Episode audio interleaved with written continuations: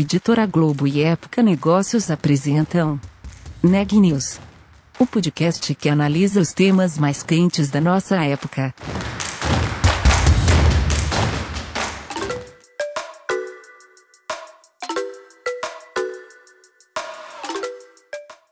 Olá, eu sou Elisa Campos da Época Negócios e estou hoje aqui acompanhada da editora assistente Daniela Frabasile. Esse é o podcast Neg News, uma série de reportagens especiais sobre a pandemia do coronavírus.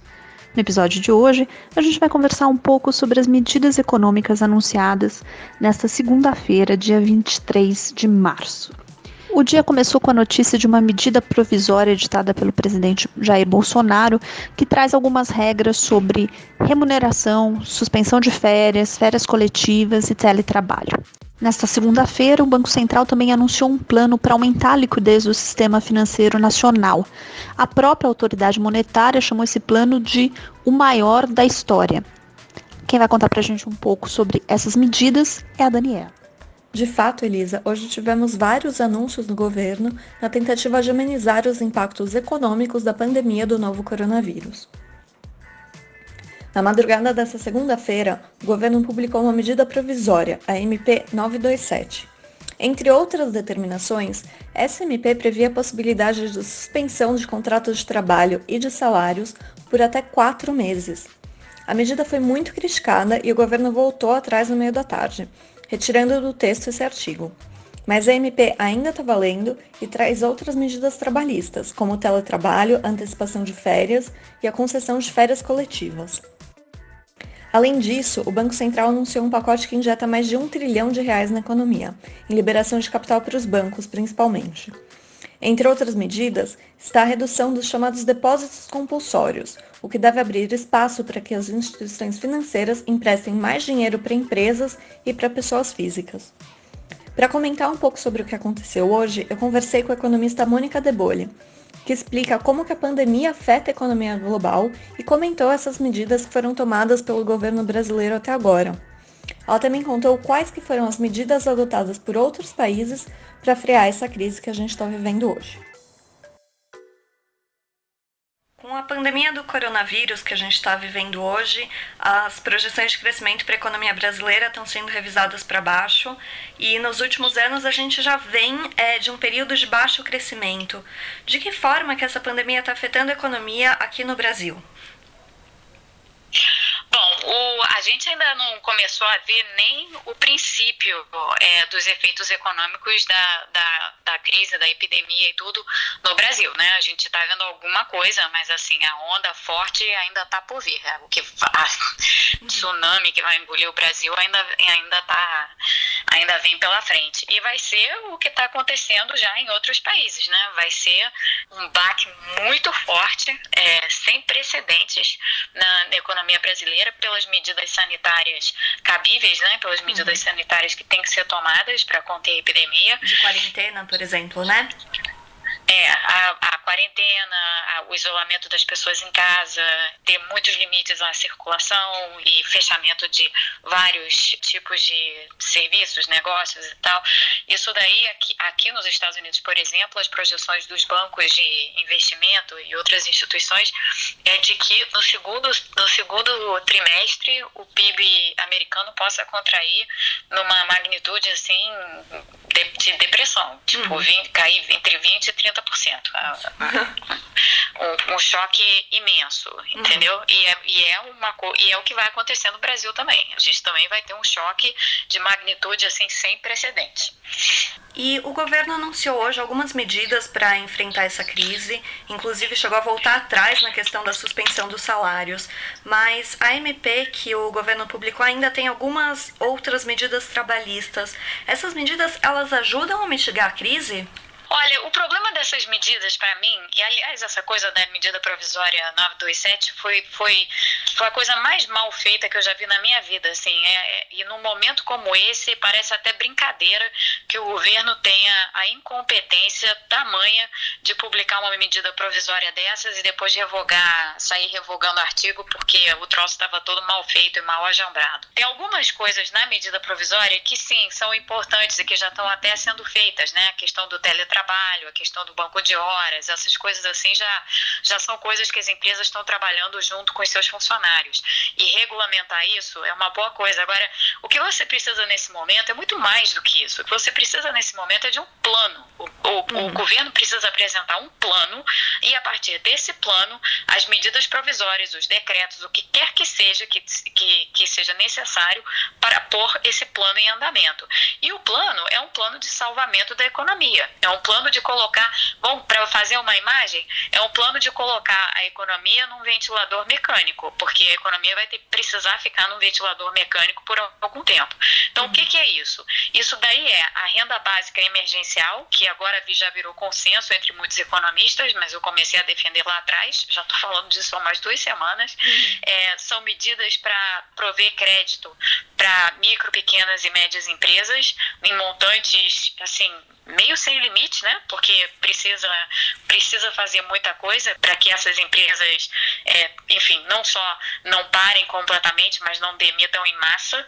Então é, é super importante ter um plano bem ajambrado para isso. E o Brasil tem tanta capacidade de fazer isso, porque a gente tem, é, tem BNDES, mas além de BNDES, a gente tem Caixa, Caixa Econômica Federal, a gente tem Banco do Brasil, com uma capilaridade enorme pelo país inteiro, com uma capacidade assim muito grande de, de pôr essas linhas em, em, em, andamento.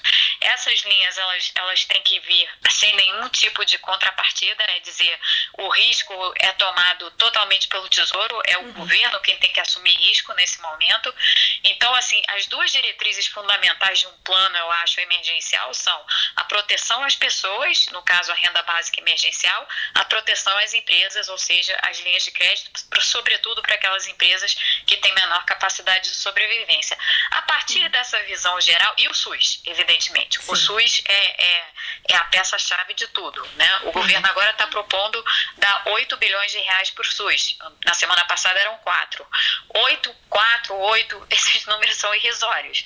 Não, não estamos falando de 4, 8 bilhões, estamos falando de 50, 60, quiçá 70, a depender de como a epidemia vai evoluir no Brasil para dar as condições mínimas para o SUS poder atender as pessoas. Uhum. Então, assim, são esses esses três pilares são fundamentais: é a SUS, pessoas empresas. A partir daí você desenha, então, as medidas que vão ser necessárias por meio, seja de medida provisória ou o que quer que seja. Mas você não sai soltando uma medida provisória, principalmente uma medida provisória tão mal feita quanto essa que foi apresentada hoje de madrugada, é. antes de ter um plano a MP editada na, na madrugada de domingo para segunda, né? Acho que isso pegou todo mundo de surpresa. É, inacreditável, inacreditável um negócio desse. Isso parece que tá brincando com fogo, né? Ou tá querendo brincar com fogo, não é assim. E o BNDES já anunciou é, algumas medidas para reforçar a caixa das empresas e a ampliação de crédito para micro, pequenas e médias empresas. Essas medidas, elas são suficientes já ou, ou você acredita que o governo precisa ampliar, precisa fazer mais para essas empresas, especialmente ah, vai precisar ampliar muito. Nossa, vai precisar ampliar muito. Isso daí não dá nem para o início. Tudo que o governo está anunciando até agora, pelo menos a, a, segunda parte do dia, hoje, o dia começou uhum. mal. A segunda parte do dia melhorou um pouco, porque o governo passou, voltou a, a olhar as questões corretas. Mas estão falando de montantes que, pelo amor de Deus, não estão não estão entendendo a magnitude da crise, não estão entendendo a magnitude do que vem por aí. Não, há uma absoluta incompreensão por parte do governo do que se está enfrentando. E é inacreditável que esteja assim, porque basta, pelo amor de Deus, olhar para o que o resto do mundo está fazendo. Olha o Fed com as diversas medidas que o Fed já anunciou. Olha os planos fiscais do governo americano. Olha os planos fiscais dos governos europeus. Olha o plano fiscal do Reino Unido. É, é inacreditável que o governo brasileiro não esteja se dando conta da urgência e do tamanho dessa crise só por olhar o que está sendo feito em outras partes do mundo. É incompreensível. Não, não dá para entender. Ou eles, eles estão cegos, eles não leem, eu não sei qual é o problema deles. Uhum. E, Mônica, eu queria te perguntar exatamente isso. Que outras medidas que estão sendo adotadas em outros países e que o Brasil podia replicar aqui para ajudar nossa economia a passar por esse momento de crise? Olha, são todas as que eu mencionei aqui, uhum. junto com as medidas de liquidez. O Banco Central brasileiro até está fazendo isso já, mas também está fazendo em volumes muito, eu acho, abaixo do que, do que, do que é necessário fazer. Tá? O, Banco, o Banco Central brasileiro está liberando compulsório, está dando injeção de liquidez, e essas medidas estão todas na linha correta. Só que tem que ser só tem que ser maiores, o volume tem que ser muito maior. Uhum. E de resto, são essas outras, são esses três pilares que eu comentei aqui com você e que tem que ser imensos, tem que ser ilimitados até em, em alguns casos, entendeu? No caso do SUS, certamente tem que ser ilimitado, porque você não sabe na realidade, você não pode pôr um limite enquanto você vai ter que repassar para o SUS, porque pode ser que seja muito, entendeu? Uhum. E, e, nas medidas de, de proteção social e de proteção às empresas, é, de novo, é uma situação sem precedentes. O governo tem que ter a flexibilidade para entender que é uma situação sem precedentes. Isso é o que o mundo está fazendo, tá? Todas essas uhum. medidas aqui, que, que, que citadas, estão na linha do que o resto do mundo está fazendo. O resto do mundo está agindo exatamente nessa, nessa direção. Alguns estão fazendo determinadas coisas que vão um pouco além. Por exemplo, a renda básica emergencial que estão propondo no Reino Unido é pagar os salários das pessoas, pagar os salários integrais das pessoas que porventura tenham que ficar em casa e as empresas não tenham condições de pagar. Uhum. É, então, assim, é, trata-se, mas é, mas é o mesmo tipo de medida que eu mencionei, são é uma renda básica emergencial, né? Que no caso lá seria o salário integral. Uhum. Assim, o, o que, aonde aonde está a grande diferença, eu acho, se o governo formulasse as medidas da forma como eu acho que ele tem que formular, a grande diferença está nos montantes. Os montantes uhum. têm que ser muito maiores do que uhum. até agora se falou. Entendi. O BC anunciou hoje a liberação de mais de um trilhão de reais no mercado. Você acha que precisaria ser ainda mais do que isso? Provavelmente, porque essa crise ela está apenas no início no Brasil. Uhum. Ela está só no início. A gente ainda vai passar aí semanas de, de muita piora. Uhum. Então, o Banco Central, mas o Banco Central está com essa percepção, pelo menos, e nisso o Banco Central brasileiro está agindo mais, de forma mais ou menos semelhante ao que o Fed vem fazendo. O que, que o Fed está fazendo? O Fed se colocou numa posição de absoluta discricionariedade, quer dizer o seguinte: à medida que vão surgindo novas demandas, o Fed vai lá e faz entendeu? Uhum. Então, o Banco Central brasileiro tem que ter exatamente a mesma disposição. Até agora, o Banco Central brasileiro vem agindo exatamente da mesma maneira. Então, aparece uma necessidade, o Banco Central brasileiro vai lá e faz. É assim que tem que ser e é assim que tem que continuar. Uhum. Então, assim, de certo, de certo modo, o Banco Central brasileiro está muito mais alinhado, mas muito mais alinhado com o que o resto do mundo está fazendo do que o Ministério da Economia. O Ministério da Economia está completamente atrasado. E, Mônica, eu queria que você explicasse um pouco como que essas medidas, como a do BC ou do FED, liberando dinheiro no mercado, podem ajudar a economia, para as pessoas entenderem um pouco melhor como que isso pode ajudar a, a nossa economia. É muito importante nesse momento garantir duas coisas. É muito importante garantir que o sistema financeiro tenha liquidez e é muito importante garantir que essa liquidez consiga chegar às empresas que precisam de capital de giro, por exemplo, tá? E que precisam talvez de alguns empréstimos de curto prazo, que seja dos bancos, e é muito importante que se tenha uma rede aí de, de liquidez colocada pelo Banco Central para fazer com que é, esses repasses de liquidez necessários entre bancos e empresas é, esteja funcionando minima, minimamente ou quase normalmente.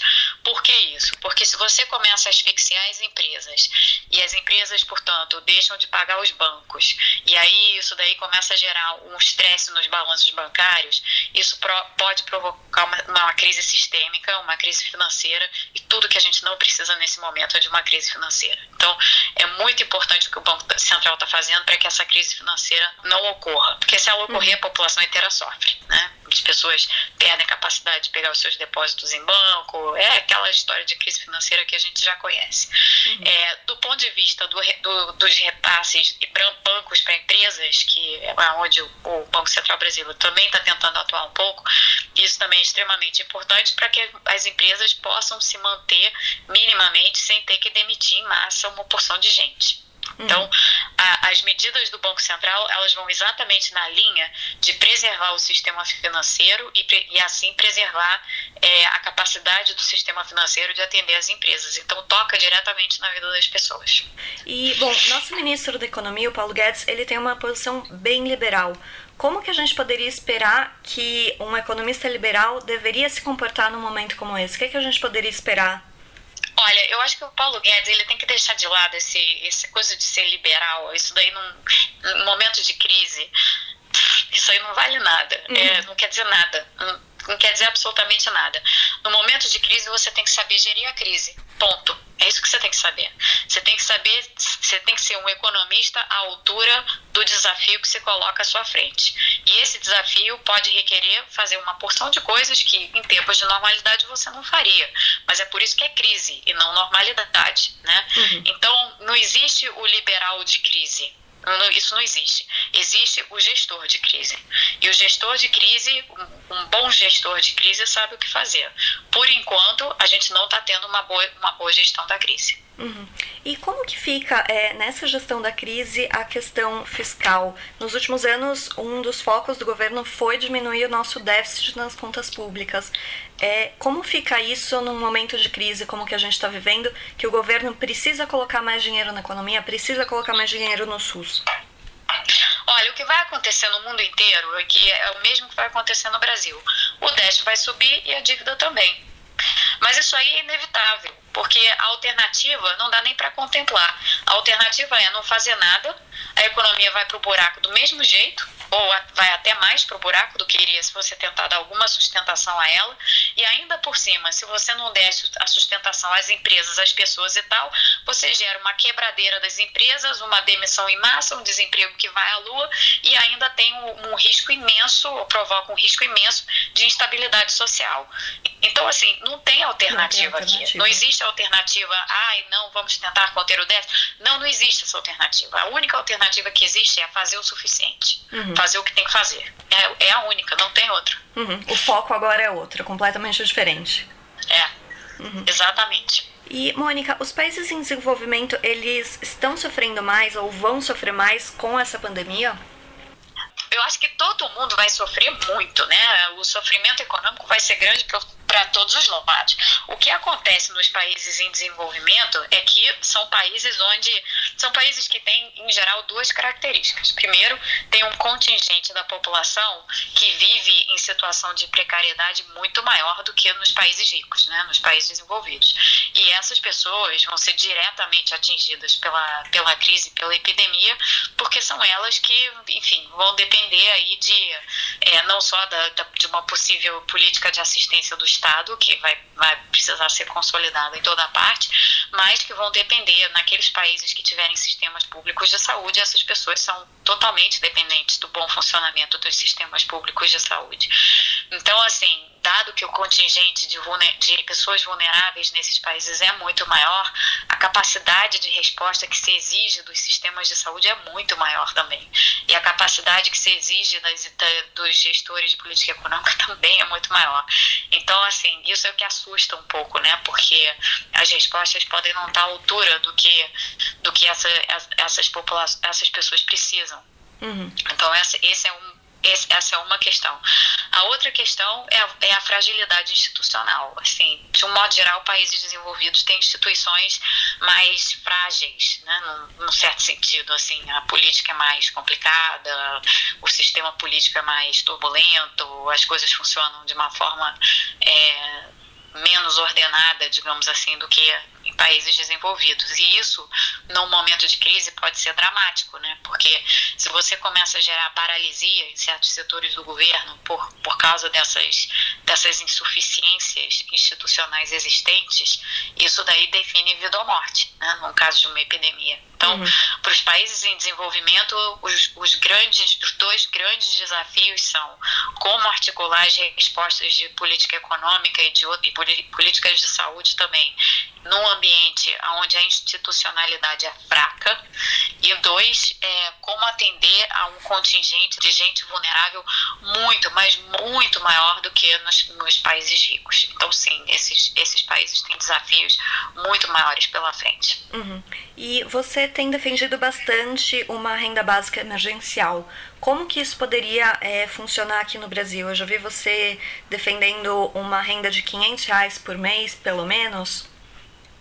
É, o que eu estou defendendo é o seguinte: a gente tem no Brasil o cadastro único, né? E no cadastro único, a gente tá, tem lá todas as pessoas que vivem em condições de extrema precariedade. É, uma parcela das pessoas que estão lá registradas no cadastro único são recipientes do Bolsa Família. Então, um, uma coisa que eu tenho defendido é um, uma ampliação do Bolsa Família para você é, abarcar mais pessoas que sejam contempladas com benefício e, além disso, dar um ajuste forte no benefício de pelo menos uns 50%, assim, um aumento de pelo menos 50% para dar sustentação para essas pessoas. Isso são os recipientes do Bolsa Família. Porém, tem uma parcela grande de gente no cadastro único, são 36 milhões de pessoas que não são recipientes de Bolsa Família, não recebem Bolsa Família e que são pessoas em extrema vulnerabilidade. São pessoas que trabalham no setor informal ou são pessoas que são, trabalham como autônomos, mas sendo autônomos não tem benefício nenhum, ou são idosos, entendeu? Tem uma, esses 36 milhões são pessoas de vulnerabilidades diversas. E como essas pessoas estão registradas no cadastro único, a gente sabe exatamente quem elas são.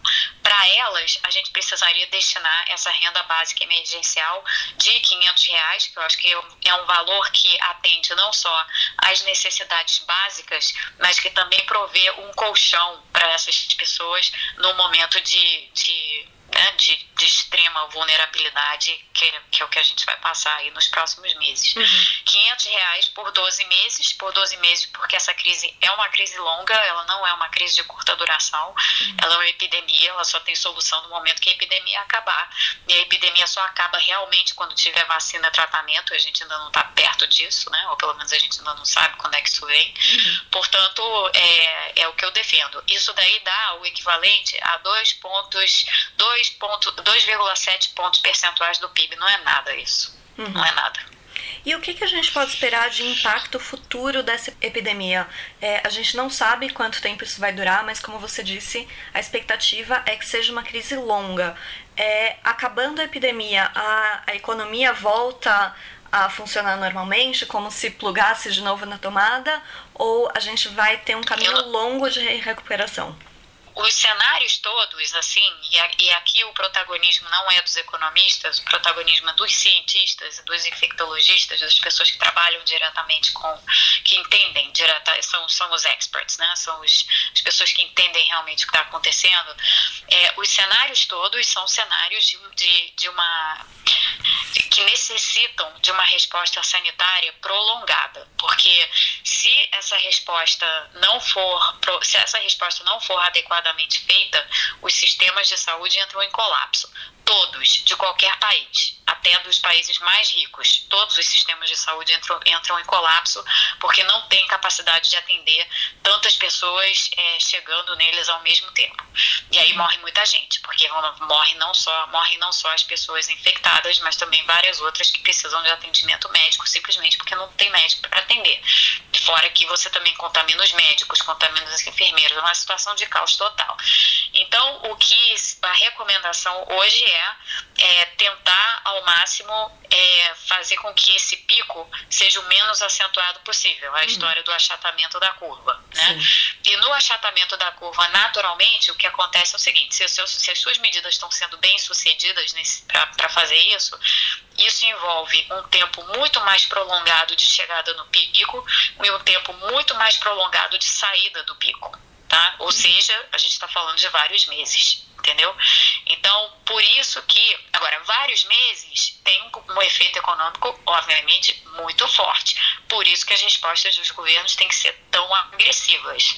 Uhum. É, na saída dessa crise, assim, uma vez que a gente tenha passado por tudo isso, é, a gente ainda vai tem, tem muita coisa para acontecer, tem muita coisa para para ver como é que né, as respostas vêm e o que, que acontece, como é que a epidemia evolui, uhum. mas eu acho que a gente vai contemplar um, um, ambiente, um mundo completamente diferente assim, do que a gente tinha antes da, antes da epidemia. Assim, uhum. Muita coisa vai ser repensada, entendeu? E eu acho que uma das principais coisas que será inevitavelmente repensada é a questão das redes de proteção social e o quão mais fortalecidas elas têm que ser para que as economias aguentem o baque, é, um baque como esse que vai se repetir. Não, essa não vai ser a primeira. Né? Os, os epidemiologistas, infectologistas estão alertando há anos que uma, uma pandemia como essa ia aparecer no planeta. Notícias do dia. Ainda nesta segunda-feira, o presidente Jair Bolsonaro anunciou que o governo federal tem um plano de 85,8 bilhões para que estados e municípios consigam arcar com as demandas de saúde e os impactos econômicos da crise do coronavírus. O Ministério da Saúde divulgou mais um balanço ao final desta segunda-feira, em que contabiliza 1.891 casos confirmados de coronavírus no Brasil. O número de mortos voltou a subir, temos hoje 34. Por hoje é só, pessoal. Amanhã estaremos aqui de novo. Até lá.